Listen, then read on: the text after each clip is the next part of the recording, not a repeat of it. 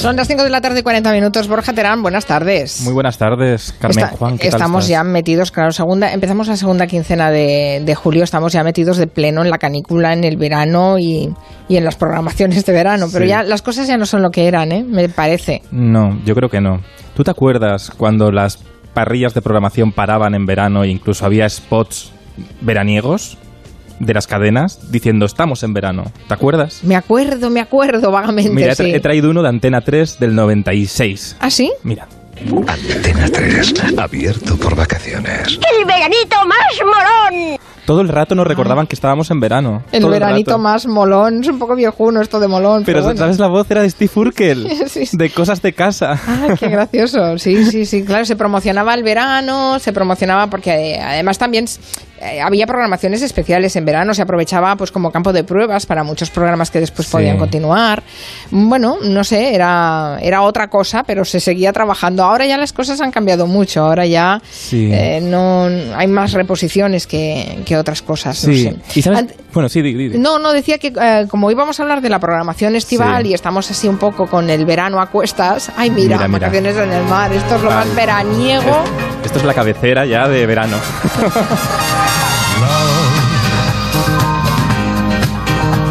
exciting and new.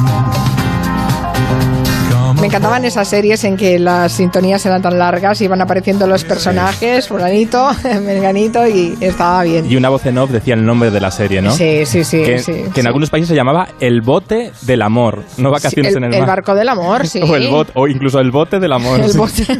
Así lo habían traducido como el bote del amor, ni que fueran cuatro en el barco, un crucero impresionante que llegaba hasta hasta dónde dónde llegaba iba. No, para, pero esto daba.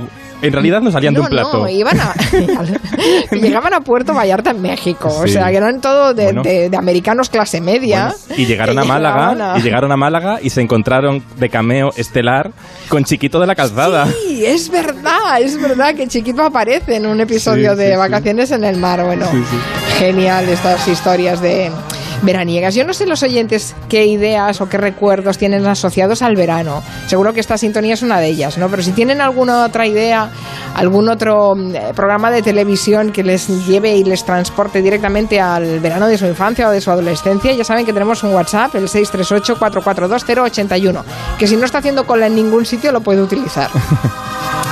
Ay, qué bonito. ¿Tú qué, cuál es la serie que más recuerdas de tus veranos, Mira, Borja? Yo, fíjate, yo recuerdo, yo como soy millennial, mm, bueno, de los primeros millennials soy, yo recuerdo que en los años 90, de repente, televisión española, pasaba una cosa en televisión, que como no había canales temáticos, eh, de repente los magazines matinales tenían que parar porque llegaban los niños del colegio y bajaba la audiencia de los magazines matinales porque querían ver series infantiles o juveniles, ¿no? Entonces, Televisión Española daba vacaciones, por ejemplo, a María Teresa Campos y eh, empezaba a ocupar la franja matinal con series como Rompecorazones, bueno, había muchas, pero hay una muy especial que se llamaba Las Gemelas de Sweet Valley. No recuerdo. Mira, mira.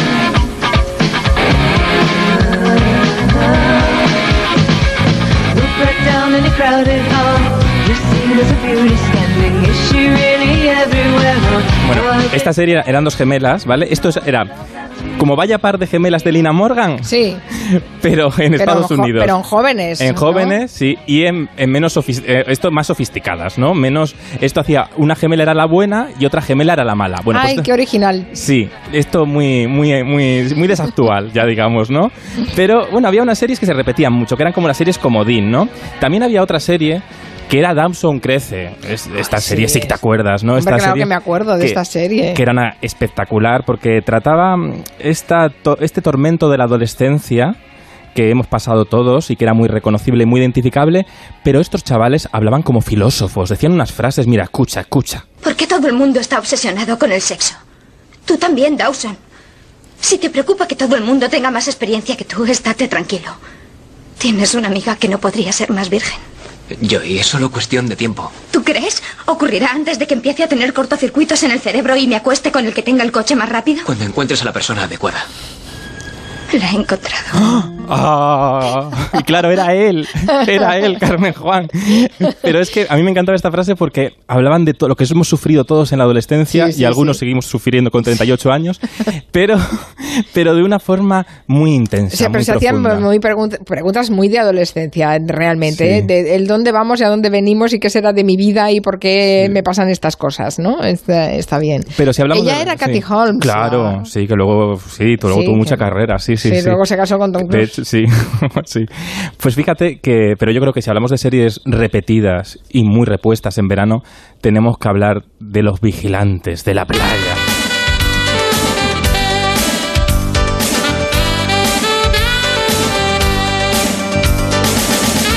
Los vigilantes de la playa, diría la voz de no. Corriendo con, Sí. por la playa. David. Hasselhoff, o como se diga, David Hasselhoff. Hasselhoff, ¿no? Que, que después también tuvo un carrerón, sí. Bueno, sí, bueno, hizo el coche fantástico, Los Vigilantes, que además fue productor, y dijo que, ¿os acordáis que iban corriendo por la playa a cámara lenta? Porque así, así ahorraban metraje. Porque claro, tenían que grabar menos, luego ponías a cámara lenta y rellenabas 10 minutos.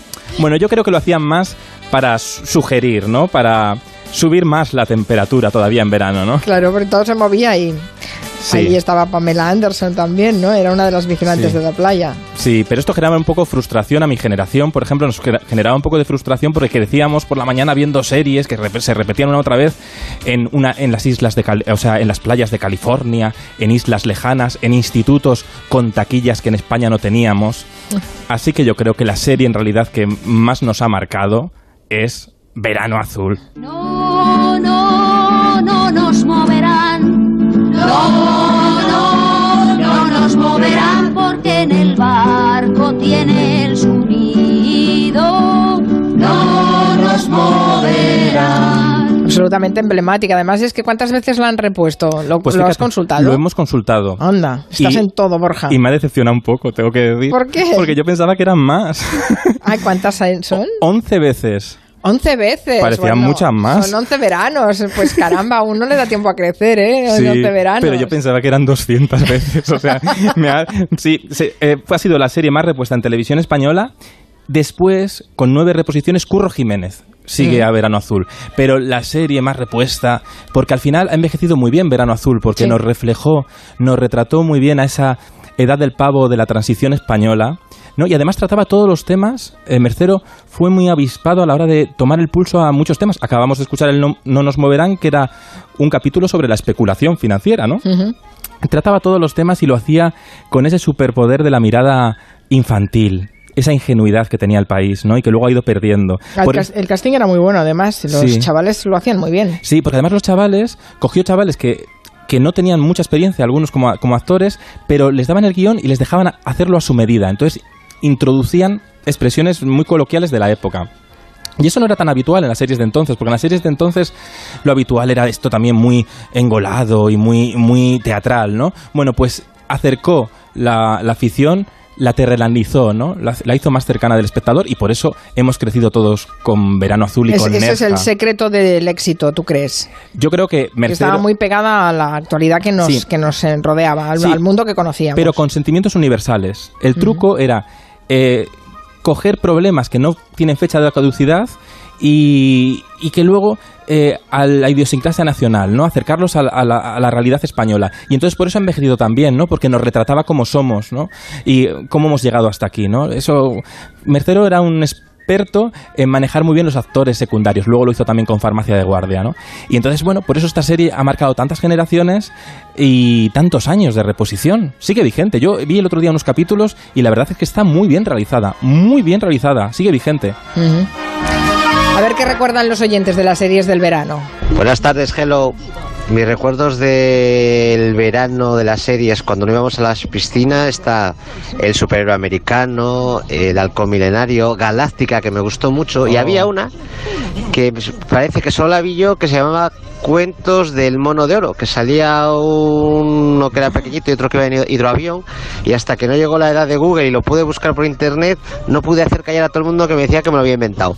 Eh, saludos desde Asturias y buen verano. Gracias por la sección, Borja. Para mí el verano siempre han sido las series de televisión, El coche fantástico, Los vigilantes de la playa, El halcón callejero, El gran héroe americano todas esas series de los 80, mediados de los 80, finales de los 80, que me hacían pasar, la verdad, que unos veranos muy buenos. Incluso algunas series como el, una que era de un helicóptero, que no me acuerdo cómo se llama ahora, algo de un trueno, a mí esa serie me encantaba y creo que tenía una sola temporada o dos como mucho. Buenas tardes chicos, qué alegría saludar a Carmen Juan y por supuesto de los que somos eh, de los 70, finales de los 70, principios de los 80, recordamos muchísimo esos veranos eh, calurosos, extremos, yo que soy de La Mancha, eh, pues con la vuelta ciclista, la vuelta ciclista, me parece que primero va la italiana, luego, bueno, el Tour de Francia va de los últimos, me parece, y por supuesto la española. Así que sí, la vuelta ciclista siempre con mis padres queriéndola ver y yo aborrecido de ver aquello que no me gustaba nada, toda la siesta. Yo creo que sería el Tour de Francia, que se corre en julio. Sí. La a mí vuelta tampoco me se gustaba corre en septiembre. esto, sí. porque cortaba la radio. Sí, a mí me fastidiaba mucho cuando la radio de Julia quedaba cortado por el, por el ciclismo. Esto no sé si está políticamente correcto decirlo. Ah, no, claro, es tu opinión, no puedes decir. Em, pero es cierto que, que hay mucha gente que sigue el ciclismo en este país. Y en la tele totalmente. ni te cuento. Ni claro, te cuento, sí, sí, sí. Bueno, en- de hecho en Teledeporte dispara las audiencias, eso está, eso está claro. Sí, sí, Bueno. sí, sí, sí. Dice F. Ponce, en lo que recuerdo son las series de tarde porque cambiaban Falcon Cresto, Dinastía por el coche fantástico o el gran héroe americano. O sea, que esas eran las tardes de la infancia. Yo lo del cuento, cuentos del mono de oro no lo había oído nunca. Yo ahora tampoco caigo. No sé, tendremos que buscarlo, En. YouTube, Como él, ¿no? Que se lo ha tenido que buscar Sí, en, sí, sí, sí. en YouTube. Eh, María Forte recuerda Los Rompecorazones y también las gemelas de Sweet Valley, que le encantaban. O sea, esta es de tu quinta Esta es de mi quinta, esta lo sufrimos. Leticia Sabater y los rompecorazones. Bueno, José Rafundio recuerda el coche fantástico, el equipo A o el halcón callejero. ah, Sí, sí. claro.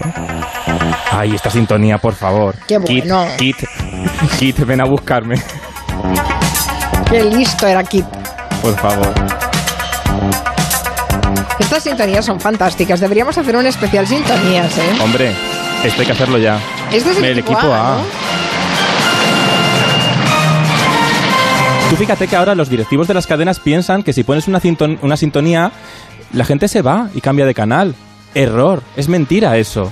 Porque la sintonía te crea el clímax de emoción de la serie, te, te mete en la sugestión de, de la apoteosis, de lo que vas a asistir, ¿no? Y además te crea marca. Mira, Claro. mira la sintonía de Juego de Tronos, por ejemplo. Claro. Todo el mundo la conoce y- Claro. y, muchas otras. No, o Paquita Salas ahora también. Paquita También. Salas, los Javis han mantenido una sintonía muy pegadiza. Mi movida sin comerlo ni beberlo. Llegué a ser el chuleta de un barrio, llamado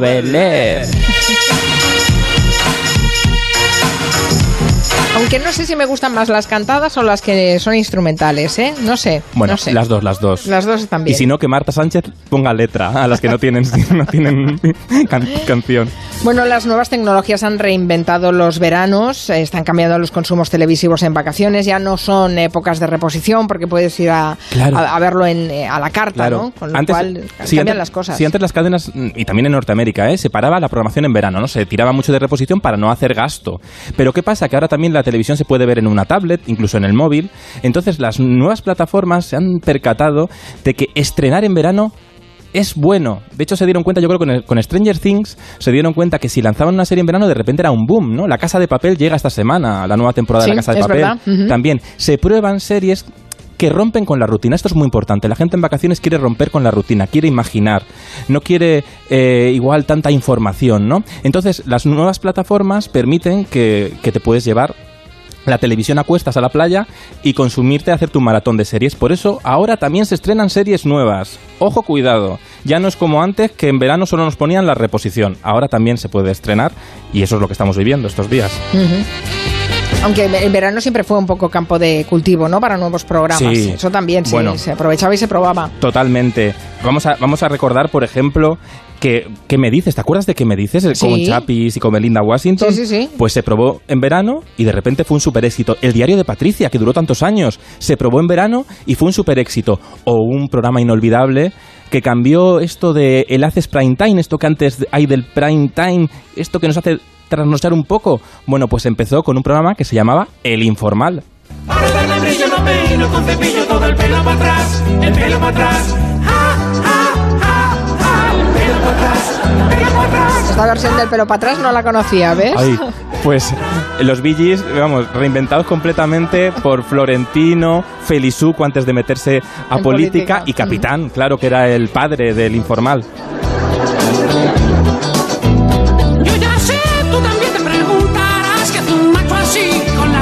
Nicolás Mayo, dice, estaba para nota, ¿eh? Yo A recuerdo eh, de verano una serie que creo que tuvo dos o tres temporadas en la 1, hace unos 15 años más o menos, ambientada en un hotel del Caribe, que creo que actuaba Jesús Puente, pero no, me ha- no recuerdo el nombre para nada. Uy, pues esto lo tenemos ¿eh? que mirar. A esto hay Sí, que buscarlo. Creo, me suena a mí también, pero ahora mismo no lo tengo aquí yo en mi disco duro. Dice Pero- Amuna Lose, dice, eh, otra serie de las desconocidas, Espacio 1999, también tuve que esperar a Google para poder demostrar que existió. Eso pasa mucho porque a veces, yo a veces me tengo que contrastar. Yo ahora que he escrito, cuando he escrito el libro, digo, a ver si voy a contrastar porque a veces mi imaginación igual se ha inventado programas que no existieron. Claro.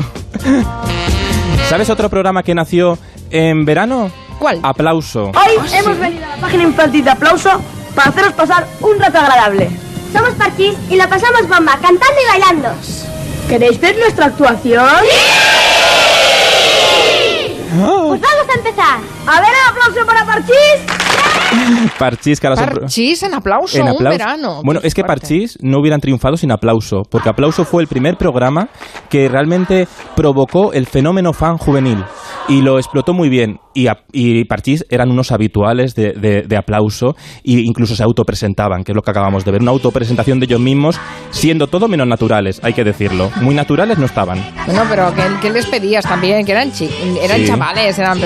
Sí. Por cierto, ¿has visto la, la serie He visto el documental. Sí. No, me ha decepcionado un poco, tengo ¿Sí? que decir, ¿eh? Sí, porque creo que se queda medio gas, no cuenta nada. Es decir, eh, cuenta como recuerdos. Insinúa, ¿no? Más que cuenta. Es que ni eso, no está bien hilado, no cuenta una historia, decepciona. Lo venden como que van a descubrir la historia oculta de Parchís y luego pues está muy bien como recuerdo, como con- para conocer un poco a este grupo que, que bueno, que, que fue un fenómeno irrepetible, pero luego te deja como a medio gas, como con ganas de saber un poco más.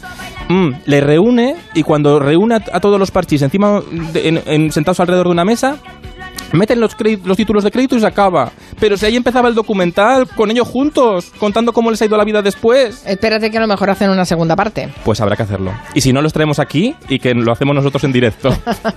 Es una, es una idea. Sí, habla- hablaremos a lo largo de la semana de este documental de Parchís porque además tenemos una memoria muy compartida ¿no? con, con este tema y bueno, será interesante la lectura a ver qué hacemos en el Comanche de, de Parchís. Pues sí, será muy interesante. Dice yo, dice, sois todos muy jóvenes, yo me acuerdo de Pipi Calzas Largas. Ay, bueno, también repusieron mucho Pipi, ¿eh? Lo- Sí. mm, Sí, sí, sí. Sí, sí, después las cadenas locales también la fueron reponiendo, ¿eh? pequeñas televisiones locales o que todavía yo creo que ahora ya no, pero hace un pocos años yo- todavía se veían algunos Sí, totalmente. al- algunos eh, algunos episodios de Pipi Calzas Pero eran series muy atrevidas eh, que eran real- realmente un homenaje a la imaginación. Yo creo que ahora las cadenas se tienen que atrever también a recuperar estas series que eran tremendamente traviesas, ¿no? Con actores de carne y hueso que eran políticamente incorrectos a veces incluso. Me sugieren si no sería Paraíso la serie esta de Jesús Puente Pues sí, en el, en el. Caribe. Pues sí, debe ser, sí. eh, creo que es paraíso. Creo que es. Lo, lo tenemos que contrastar, pero puede ser. Espérate, que a lo mejor ya lo contrasto yo ahora in situ. Dale, que yo pues aquí no sí, tengo ordenador. Paraíso fue una serie estival ambientada en un hotel de lujo situado en la República Dominicana. Se Sí. emitió en verano de 2000 a Pero- 2003. Pero estaba Jesús Puente. Gracias, seguro. Nicolás Mayo, que es el que nos lo ha Nicolás, que esa información. Nicolás nunca los- falla. Los oyentes están al quite de todo lo que decimos aquí, es increíble. Pues sí. Pues nada,